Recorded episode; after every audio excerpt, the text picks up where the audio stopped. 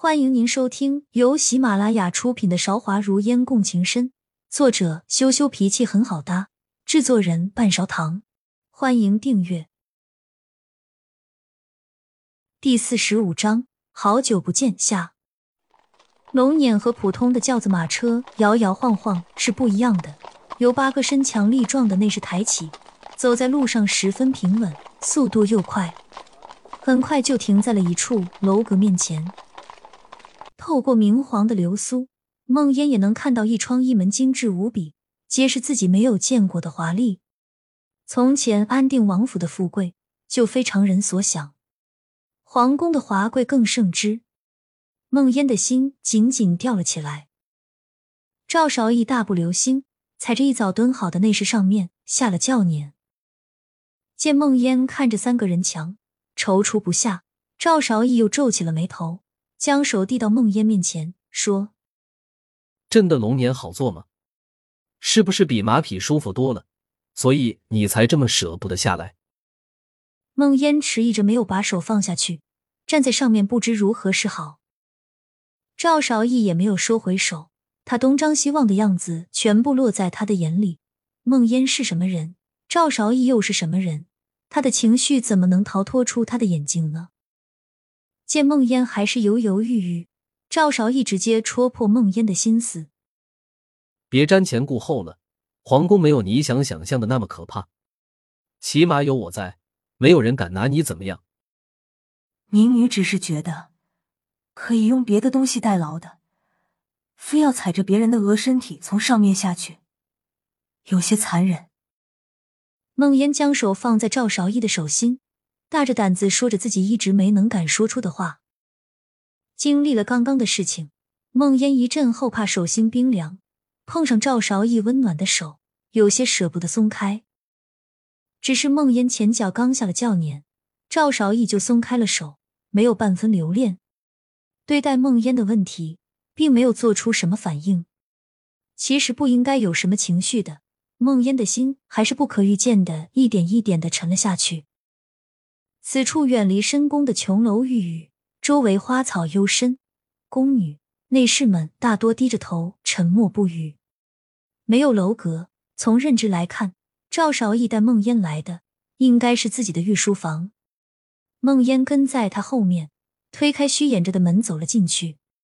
但是赵少义自从走进去就消失了，梦烟左看右看，也没有看到他的身影。悄无声息中。御书房的门关上了，赵少义悄无声息在孟烟身后，猝不及防一把孟烟反推在墙上。孟烟低声啊了一下，赵少义一只肩膀抵着墙，盯着孟烟如水的双瞳，脸上什么表情也没有，低沉着嗓子说：“你刚刚叫我什么？”这样的姿势略微有些暧昧，孟烟情不自禁吞了一口自己的口水。把头偏过去，不敢看他，说：“我没想到你竟然是九五至尊，当今圣上。”赵少义另外一只手把梦烟的头拨弄过来，还是让他看着自己说：“那又怎样？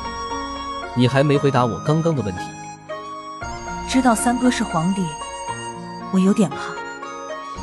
梦烟实话实说，目光正面迎上赵少义的双眸。怕什么？赵少义目光深沉，注视着梦烟，一点情绪上面的波动也看不出来。梦烟摇摇头，并没有说实话，找了摇铃铛挡箭牌。我也不知道，我怕什么？你的皇贵妃和我有旧怨，我怕她会把我生吞活剐了。他知道你喜欢武帝，会很愿意给你做媒的。想到梦烟那天晚上在紫藤萝花海里说的话，赵少义让自己的不开心表现在脸上，声音却让人感觉到几分寒冷。我那天晚上是开玩笑的，我怎么会喜欢赵五公子这么轻浮的男子呢？梦烟笑了笑，还是不想拿这种事情胡说八道，万一姚玲真的来给他做媒就不好了。赵少义近距离看着梦烟，发现他也是有笑笑酒窝的。忍不住用手戳了戳，脸上还是波澜不惊。那你喜欢什么样的？不知道。孟烟实在忍受不了这样的气氛，推开赵少义的手。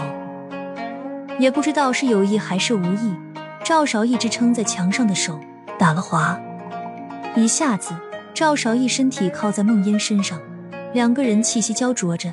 赵少义轻轻抱住了孟烟，孟烟只觉得周围的温度都升高了，赵少义身上的香味令人心驰神往，自己的脸应该是一点一点的红了起来。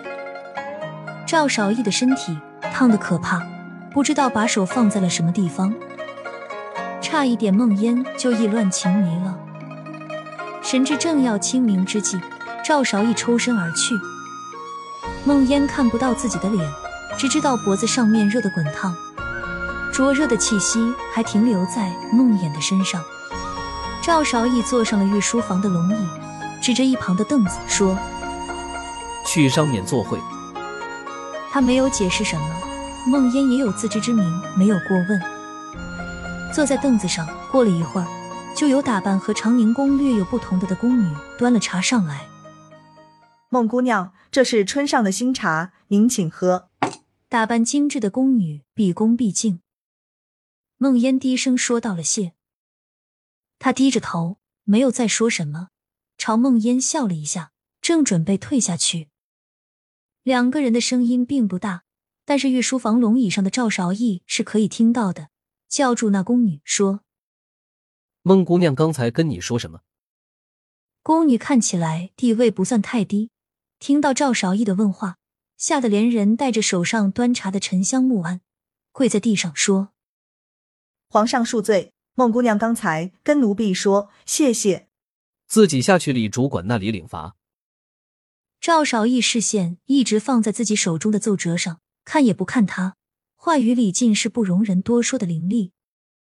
本来以为赵少义跟自己说话语气已经够冰冷了，谁知道还有更加冰冷的。孟烟不禁打了一个寒战。